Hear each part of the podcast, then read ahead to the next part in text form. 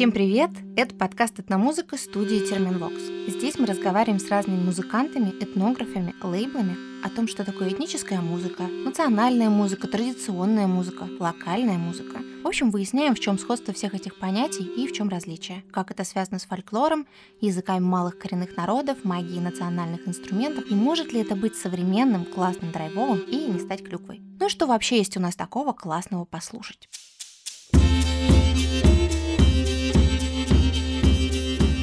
Меня зовут Кристина Крыжановская, и я буду вести этот подкаст. И постараюсь его записать максимально живо, интересно и, вероятно, несколько необычно.